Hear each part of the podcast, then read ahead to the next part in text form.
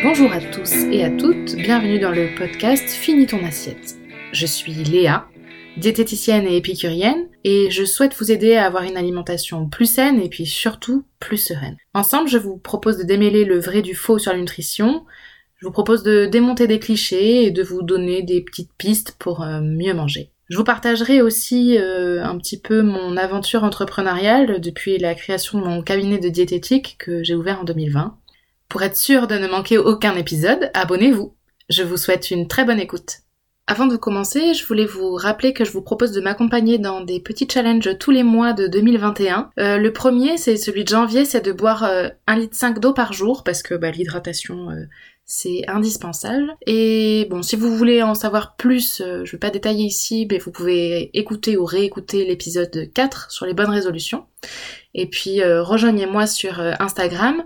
mon compte c'est leavillard.diète avec mon hashtag en forme avec Léa. Alors euh, dans l'épisode d'aujourd'hui, je vais vous parler de l'installation de mon cabinet de diététicienne. Euh, ça fait six mois que je suis installée et euh, voilà, je voulais vous parler un petit peu de la manière dont tout ça s'est profilé. du coup, je vais vous donner quatre points qui m'ont paru essentiels. le premier point, c'est poser son projet, c'est-à-dire réfléchir. Euh, pourquoi est-ce que je veux me lancer? Est-ce que vraiment je veux me lancer? Est-ce que ça correspond à, à ce que je veux? Est-ce que je cherche? Etc. Euh, voilà. En gros, euh, bon, moi, quand j'ai décidé de me réorienter pour devenir diététicienne, mon objectif c'était d'être indépendante. Pas forcément euh, aussi rapidement, hein, ça s'est passé un peu plus vite que je l'aurais cru, mais euh, voilà, c'était vraiment mon objectif final. J'avais envie de de voilà d'être indépendante, de, de, de tester l'indépendance professionnelle, voir si ça me correspondait. Et, euh, et pour ça, bah, la seule solution, c'était de se lancer. Il faut savoir que le marché du travail euh, des, en diététique est pas euh, comment dire. En fait, il y a plein de possibilités d'exercer. On peut travailler euh, à l'hôpital, on peut travailler en restauration collective pour faire des menus, etc. Il y a toute une notion d'hygiène en cuisine aussi qui qui peut constituer le travail d'une diététicienne ou d'un diététicien. Hein. Je dis souvent une diététicienne parce qu'il y a souvent plus de femmes, mais mais ça, ça marche aussi pour les hommes. Hein. Il y a les, les prestataires de services à domicile, euh, quand euh, les, personnes sont hospitalisées chez elles, euh, des fois il peut y avoir voilà, des, des nutritions qu'on appelle entérales, c'est-à-dire la nutrition par des tubes, par des tuyaux, enfin voilà, c'est pour des personnes qui ont une situation de, de, sanitaire vraiment préoccupante. Euh, voilà, il y a, y a, tout ça. Après, il y a les grandes enseignes euh, de perte de poids. Enfin voilà, il y a quelques, voilà, il y, a, quelques possibilités euh, différentes. Et les offres sont relativement rares dans les choses qui étaient susceptibles de m'intéresser. C'est-à-dire plutôt tout ce qui est hospitalier, enfin vraiment du soin à proprement parler quoi.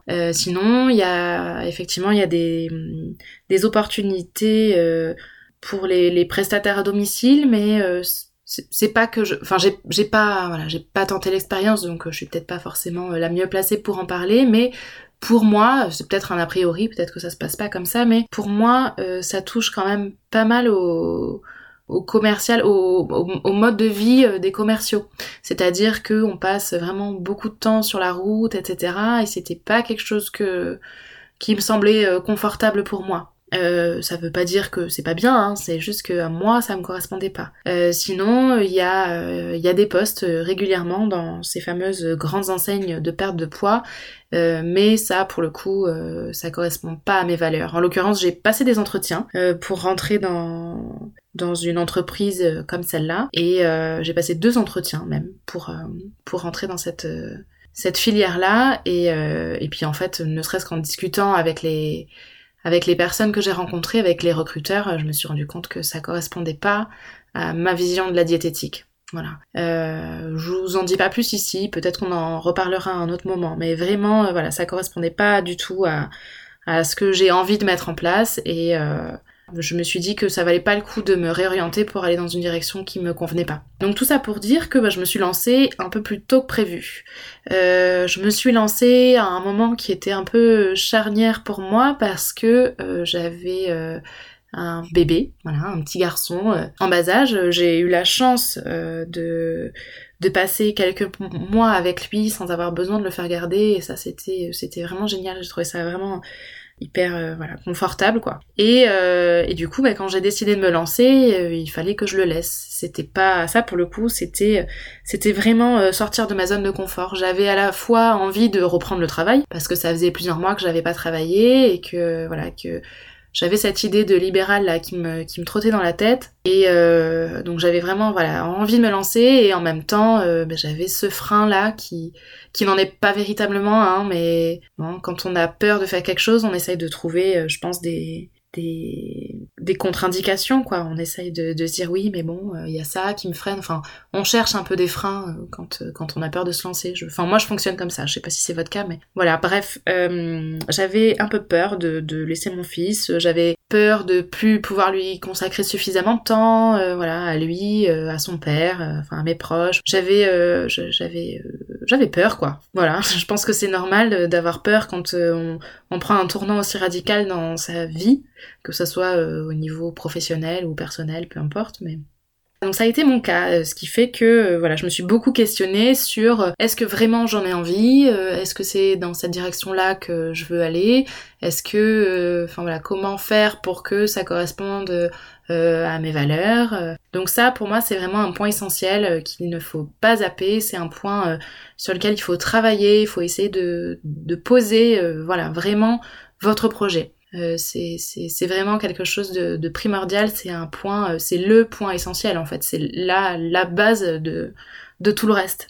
Euh, deuxième point qui est essentiel, c'est apprendre à se faire aider, se, se laisser faire, parce que c'est difficile d'être entrepreneur, je pense. Peut-être encore plus quand on a une femme. Il y a, bah, y a le, le, fameux syndrome de l'imposteur qui, je pense, ne nous échappe pas. Il euh, y a euh, bah y a la charge mentale, hein, mine de rien. C'est vrai qu'être entrepreneur, eh ben c'est euh, 24 heures sur 24, 7 jours sur 7, 365 jours par an. Tout ça, j'en avais conscience. Je pense qu'il faut vraiment en avoir conscience pour le coup. Voilà, c'est une charge une charge mentale importante, euh, en plus du reste. Tout ça pour dire que euh, bah, c'est bien de se faire accompagner. En l'occurrence, euh, moi, j'ai été accompagnée, alors pas tout le long du processus, j'ai arrêté avant, j'aurais peut-être pas dû, je sais pas, euh, par un organisme qui s'appelle le CIDFF, que, qui est à Bordeaux. Alors je sais pas s'il y en a dans toutes les villes, mais euh, en gros c'est le centre d'information sur les droits des femmes et de la famille.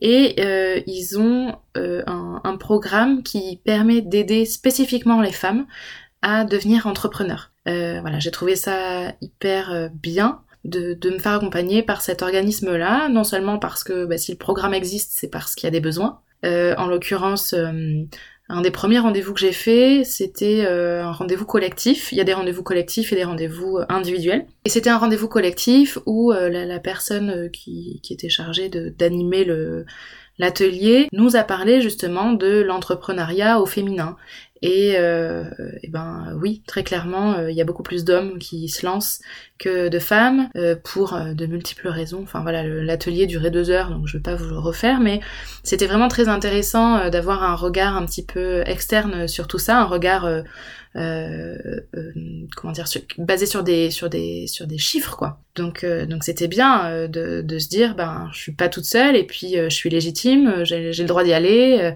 euh, même si euh, je suis euh, femme, mère de famille, etc. Donc c'était très bien de me faire accompagner par cet organisme-là. Après, voilà, c'est devenu un, accompagnement individuel. Bon, ça, ça a très clairement été un, gros tournant sur mon installation. Est arrivé le confinement. Et du coup, le, voilà, les rendez-vous ont été plus compliqués à mettre en place, etc.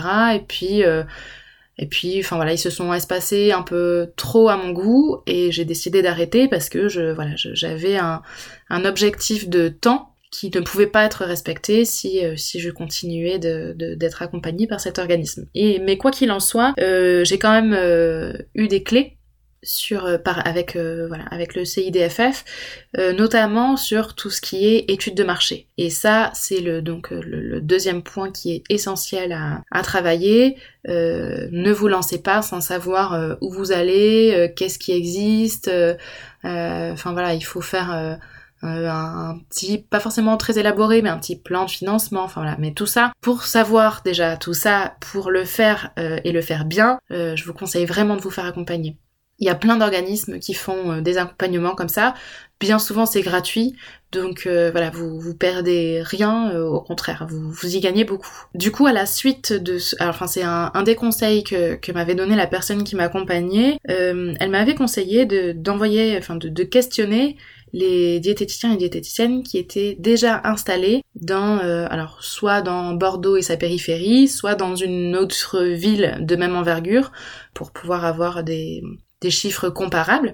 Et euh, c'est ce que j'ai fait. Donc euh, j'ai rédigé un petit questionnaire avec toutes les questions que je me posais pour justement faire cette petite étude de marché euh, par rapport à la rentabilité, euh, par rapport à euh, est-ce que les personnes arrivaient à vivre de leur activité, comment elles étaient situées, etc. Enfin voilà, il y avait beaucoup beaucoup de questions et je l'ai envoyé à tous les diététiciens et diététiciennes dont j'ai trouvé une adresse mail sur internet. Euh, je me souviens plus exactement, mais dans mon esprit, il y en avait plusieurs dizaines, je dirais peut-être une trentaine ou une quarantaine. Et euh, alors euh, j'ai eu très peu de réponses. Je me suis mise à leur place et je me dis euh, bon, je reçois un mail d'une nana que je connais pas qui me pose des questions. bon, j'ai pas trop de temps, bah, on verra ça plus tard et puis finalement on le fait pas. Je pense aussi qu'il peut y avoir des gens qui ont un peu peut-être peur de la concurrence, que je trouve vraiment dommage parce que c'est pas du tout ni mon état d'esprit ni ni mon objectif. Mon objectif c'est pas de d'aller soutirer les, les, patients de quelqu'un, c'est juste de, de, proposer ma propre approche et, euh, et voir à qui elle peut correspondre, sachant que euh, des accompagnements diététiques, comme un peu tout ce qui est médical ou paramédical, ça passe quand même beaucoup, à mon sens, par euh, par le, le ressenti qu'on a, euh, enfin le feeling qu'on a avec la personne euh, avec qui on échange.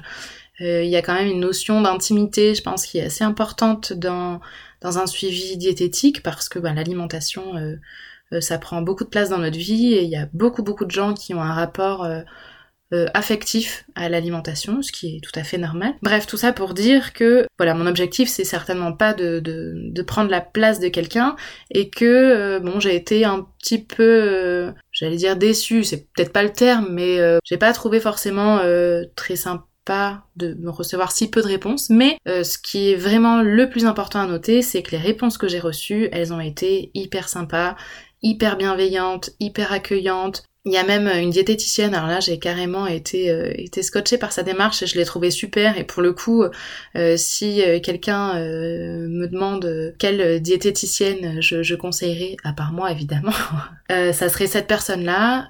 je pas écorcher son nom, donc je vais pas le dire, mais euh, mais bon, enfin voilà, c'est quelqu'un de, de chouette, ça j'en suis sûre. Elle m'a appelé en fait, euh, parce que j'avais mis mon, numéro de téléphone sur le questionnaire. Elle m'a appelé elle m'a dit ben j'ai euh, un quart d'heure là devant moi, pose-moi toutes les questions que tu veux. Et puis alors elle m'a répondu avec une bienveillance sans nom. Enfin vraiment, je l'ai trouvé vraiment super. Bon bref, tout ce qui tous ces échanges là pour moi, ils sont essentiels.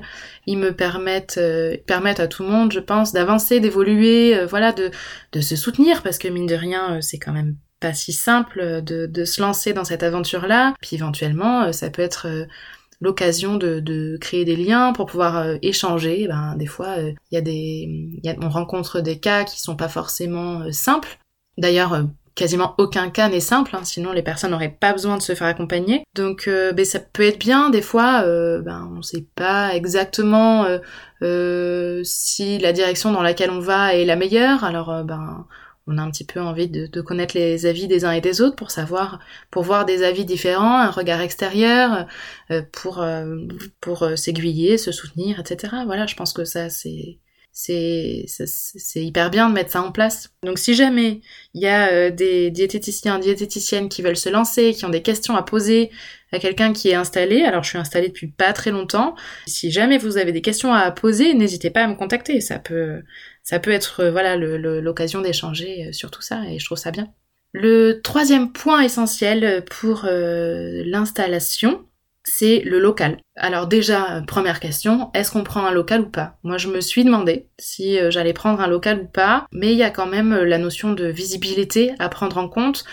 on est une activité euh, paramédicale qui n'a pas, on n'a pas d'ordre, on n'a pas de syndicat, tout ça, on n'est pas, on n'est pas représenté en fait par une collectivité. Alors, il y a quelques associations qui essayent d'aller dans ce sens-là, mais qui, pour le moment, malgré leur travail, hein, n'ont pas forcément un impact qui est très puissant. Donc voilà, on n'est, pas trop, comment dire, on n'est pas suffisamment en tout cas représenté. Euh, on n'a pas de, remboursement de la sécu. Enfin voilà, tout ça, ça, rentre en compte.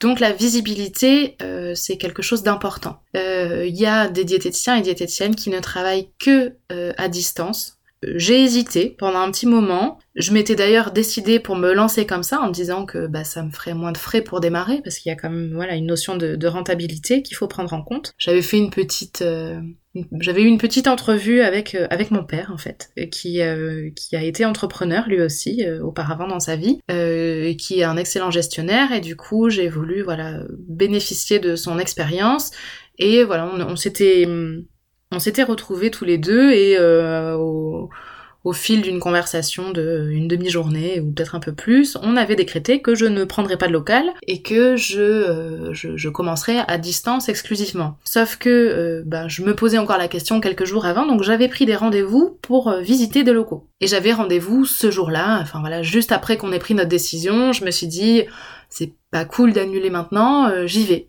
Donc j'y suis allée, j'ai été visiter ce fameux local que j'ai trouvé super que j'ai trouvé euh, hyper chaleureux, hyper accueillant, euh, euh, bien placé. C'est dans un, un, cabinet avec deux kinés. Du coup, je m'étais dit, alors je voulais pas m'installer toute seule. Quand j'envisageais de prendre un bureau, je m'étais dit, il faut pas que je prenne un bureau isolé, toute seule dans un coin, sinon en termes de visibilité, ça, ça, ça, collera pas. Enfin, on me verra pas, ça sera trop difficile de de me faire repérer, sachant que médicaux, paramédicaux n'ont pas le droit de faire de pub. Donc euh, on peut, enfin, la limite est, assez floue en fait de ce qu'on a le droit de faire ou pas le droit de faire. Après, il y a quand même très clairement une notion d'éthique. Pour moi, euh, la santé c'est pas un objet de marketing, donc euh, donc on fait pas de pub autour de la santé et l'alimentation, ça, ça, touche quand même très clairement à la santé, pas uniquement à l'aspect esthétique. C'est ma vision des choses en tout cas. Euh, donc, euh, donc voilà, donc euh, en l'occurrence j'avais visité ce, ce bureau dans un cabinet de kiné. Et en fait, ben, en fait j'ai eu un coup de cœur et pour l'endroit et pour les personnes que j'ai rencontrées qui sont deux kinés, un homme et une femme, qui ont à peu près le même âge que moi, qui ont monté leur cabinet, enfin voilà, je les ai trouvés top dans leur discours, dans leur manière de faire. Très rapidement, on a communiquer sur la manière de, prendre en charge les gens, etc. Et en fait, on, était vraiment exactement sur la même longueur d'onde. Donc, euh, après avoir passé plus d'une demi-journée à discuter avec mon père et à finalement euh, décréter que je ne prendrais pas de local, en une heure de temps, euh, tout a rebasculé et finalement, j'ai décidé de prendre un local. En l'occurrence, c'est un, il est situé dans un quartier que je connais bien parce que j'y ai travaillé pendant presque dix ans. donc, je connais la, la population du quartier et très clairement, c'est une population, c'est la population qui est susceptible de faire euh, appel au service d'une diététicienne. Euh, c'est sûr que, ben encore une fois, on n'est pas remboursé par la sécurité sociale, ce qui fait que ben, c'est quand même un, un, soin, un accompagnement qui a un certain coût, et c'est évidemment à prendre en compte. C'est difficile euh, de, de se créer une, une patientèle stable dans un, dans un, quartier euh, populaire où il y a euh, des gens qui ont, euh, qui ont pas les moyens de, se faire accompagner dans ce cadre-là.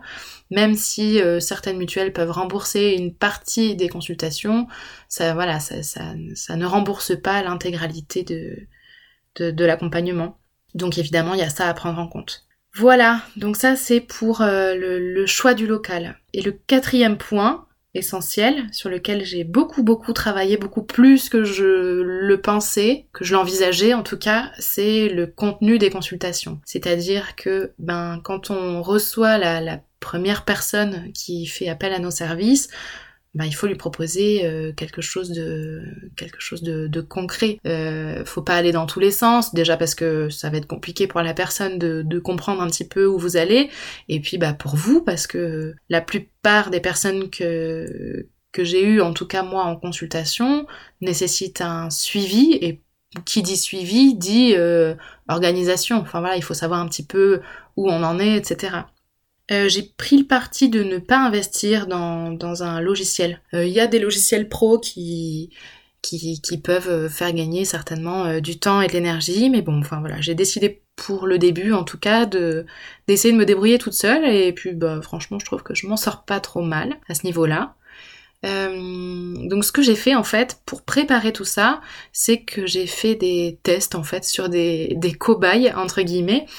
Il y a plusieurs personnes euh, de mon entourage plus ou moins proche ou de l'entourage de mon entourage qui savaient que j'allais euh, me lancer comme, comme diététicienne libérale et qui me demandaient un peu des conseils par-ci par-là. Donc j'ai choisi plusieurs personnes et je leur ai proposé de les accompagner euh, gratuitement parce que bah, j'étais pas voilà j'étais pas installée et puis ça me permettait moi de tester un petit peu euh, le, la direction dans laquelle j'irais. Donc euh, voilà, j'ai fait ça et ça m'a permis de me fixer une trame de consultation. Ça m'a permis aussi d'évaluer un petit peu le, le temps d'une consultation qui était vraiment très très long parce que j'aborde vraiment beaucoup beaucoup beaucoup de points pour pour connaître enfin c'est pour connaître l'alimentation tout le rapport à l'alimentation d'une personne euh, faut des fois aller un peu loin dans les détails. Donc, euh, donc voilà, j'avais vraiment euh, beaucoup beaucoup de questions et bah, il y en avait qui méritaient d'être creusées, d'autres pas. Donc, euh, donc en fait, j'ai décidé de mettre en place un questionnaire que je mets à disposition des gens dès la prise de rendez-vous et que je leur demande de remplir avant le premier rendez-vous pour qu'on puisse vraiment approfondir et éclaircir les points spécifiques au moment du premier rendez-vous qui malgré ça durent quand même ben entre une heure et une heure et demie en moyenne. Hein. Je me suis confrontée à, des situations qui m'ont permis d'affiner un petit peu le, contenu de mes consultations. Donc le, premier rendez-vous est le plus long et puis euh, et puis euh, bah, les suivis aussi. Qu'est-ce qu'il faut, sur quoi il faut axer, etc. Euh, comment faire en sorte que la personne saisisse bien les conseils qu'on lui donne. Est-ce qu'il faut donner tous les conseils à la fois ou petit à petit? Enfin voilà, je me suis vraiment beaucoup questionnée sur tout ça. Et pour euh, trouver des réponses à tout ça, euh, il faut tester. Donc, euh, donc j'ai testé. Il y a un petit point que tout ça m'a permis de soulever, c'est le coût de, des consultations, le, tarif des consultations. Je me suis un peu basée sur ça.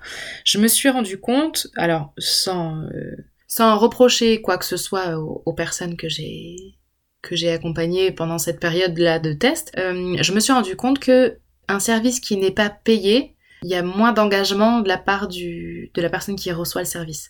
C'est-à-dire qu'il y a plusieurs personnes euh, voilà que j'ai que j'ai accompagnées et puis finalement ben il y a un engagement qui est moins fort je pense que quand on paye tout ça pour euh, venir à la conclusion que euh, vos tarifs sont déterminants sur le, rapport de la personne avec votre service. Il ne faut pas fixer des tarifs au rabais. Si vous fixez un tarif trop bas, la personne en face de vous va penser que le service vaut ce tarif-là.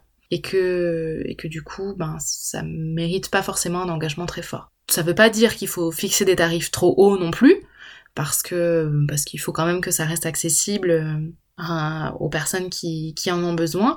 Mais enfin voilà, tout ça pour dire que c'est pas parce que vous fixez des tarifs plus bas que euh, ce qui se fait que vous aurez plus de patients, que ça marchera mieux pour vous, etc. Voilà, au contraire. Il y a euh, un, prix psychologique à prendre en compte. Il y a une fourchette de prix en tout cas euh, qui est à prendre en compte. Donc pour ça, je vous conseille de vous renseigner sur ce qui se fait autour de vous. Alors ça dépend des villes, évidemment. Euh, en l'occurrence, dans le, questionnaire que j'avais envoyé aux personnes qui étaient euh, installées euh, à Bordeaux et aux environs, il y a une diététicienne qui travaillait à la fois à Bordeaux et à Paris, parce qu'en fait, elle avait commencé son activité à Paris, puis s'était installée à Bordeaux, bref.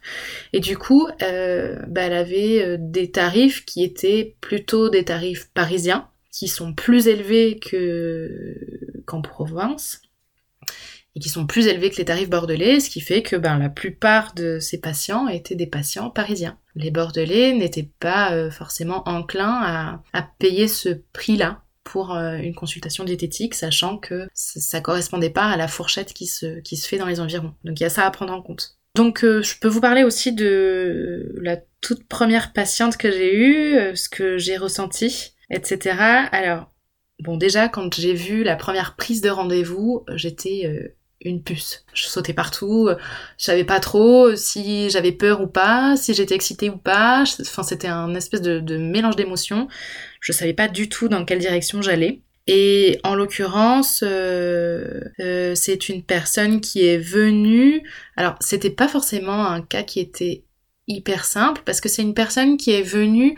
Alors peut-être que ça vous est déjà arrivé, moi ça m'arrive régulièrement. Et d'ailleurs, j'ai un médecin qui me remet bien à ma place. J'arrive en lui disant bon, je viens parce que j'ai une angine. Il me dit non, vous venez pas parce que vous avez une. Vous venez parce que vous avez mal à la gorge. Et oui, effectivement, c'est pas parce qu'on a des symptômes que euh, c'est pas parce qu'on perçoit des symptômes que on connaît euh, le, la, pathologie s'il y en a une, mais enfin voilà, qu'on connaît vraiment le, le problème, d'où vient le problème? Là, en l'occurrence, la personne est venue avec une idée de son problème, et moi, je lui ai dit euh, l'inverse. C'est-à-dire qu'elle pensait manger trop, et en l'occurrence, je lui ai dit qu'elle avait des, des compulsions un peu. C'était ouais, c'était sous forme de compulsion, parce qu'en fait, au quotidien, elle ne mangeait pas assez. Donc euh, c'était un petit peu difficile de commencer par ça parce que c'était pas une confrontation, hein, mais euh, j'ai senti que il y, a, un moment où euh, où elle s'est dit mais qu'est-ce qu'elle me raconte Elle me dit n'importe quoi. Et c'est vrai que ben, quand c'est un premier rendez-vous, ben, ça, ça peut déstabiliser un peu. Alors en l'occurrence, j'étais sûre de ce que je disais, donc donc bah, j'ai poursuivi dans cette voie-là et euh, bon, on a, on a conclu euh, le rendez-vous par euh, la prise du, du prochain rendez-vous. Donc je me suis dit, bon bah j'ai fini par la convaincre. En l'occurrence, la fois d'après, bah, cette, cette patiente a annulé le rendez-vous. Et puis j'ai pas eu de nouvelles pendant longtemps. Donc je me suis dit, ben mince, je, je l'ai braquée en fait, je, elle n'était pas d'accord avec moi et et puis, ben, je, je, je me suis peut-être mal exprimée, euh, etc.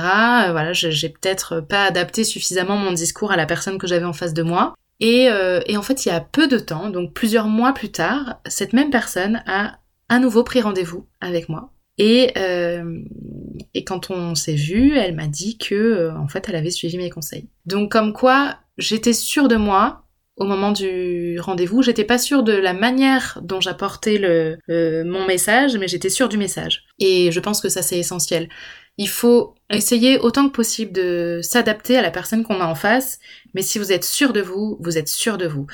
Gardez en tête que vous avez des connaissances, que le, BTS diététique, il est, il est très difficile à obtenir. C'est un diplôme qui est, qui est d'un niveau euh, vraiment, vraiment élevé on, a, on acquiert vraiment beaucoup, beaucoup de connaissances sans forcément se rendre compte que c'est si gros. Enfin, je sais pas. Moi, je, je me suis pas forcément rendu compte euh, à quel point c'était euh, c'était dense sur le coup. Alors maintenant, je me dis oui, effectivement, euh, tu m'aurais dit tu m'aurais dit ça il y a trois ans ou quatre ans, enfin avant d'avoir mon diplôme, je, je, je l'aurais pas du tout su quoi. Donc enfin voilà, tout ça pour dire que vous avez des connaissances et que la personne qui fait appel à vos services euh, cherche ces connaissances-là. Donc, euh, soyez sûr euh, de votre message avant de le dire. Évidemment, si vous n'êtes pas sûr de vous, ne vous lancez pas dans des explications qui n'ont pas de structure, parce que déjà la personne en face va le percevoir, et puis bah, parce que, enfin, encore une fois, ça touche à la santé des gens, donc faut quand même pas faire n'importe quoi. N'hésitez pas à vous à vous renseigner sur des cas spécifiques. Si vous n'êtes pas très à l'aise avec un cas, vous pouvez voilà, vous pouvez anticiper un peu. Alors, le, principe de mon questionnaire, moi, que j'envoie euh, aux personnes avant, euh, avant la, première consultation, c'est aussi de savoir un petit peu euh, à quel cas je vais avoir affaire. en l'occurrence, ben, il m'est arrivé plusieurs fois d'avoir des cas qui étaient assez spécifiques et des choses avec lesquelles j'étais pas forcément hyper à l'aise. Euh, et pour être sûr de mon discours et savoir vraiment dans quelle direction je vais, je demande aux personnes de m'envoyer le, questionnaire au moins 24 heures avant, comme ça, si jamais je me retrouve confrontée à une situation que je suis pas sûre de gérer avec les connaissances actuelles, eh ben je vais chercher les, connaissances supplémentaires, les connaissances qui me manquent pour pouvoir avoir un, un discours pertinent et, et bien fait à la personne que j'ai en face.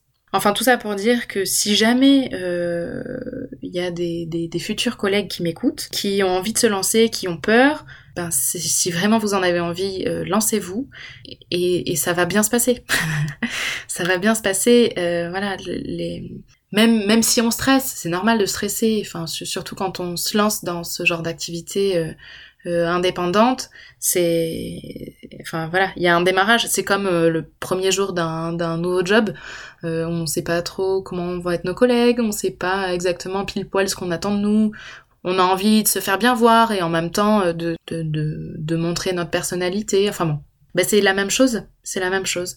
C'est en, exerçant que ça, que ça avance, que ça évolue. C'était pour vous parler un petit peu de mon expérience euh, d'installation euh, comme diététicienne libérale. Donc pour résumer vite fait, pour moi il y a quatre points essentiels sur lesquels il faut travailler. Le premier c'est poser son projet savoir voilà euh, où est-ce que vous allez, pourquoi vous y allez, ça c'est vraiment important. Le deuxième point, c'est apprendre à se faire aider, accepter de l'aide.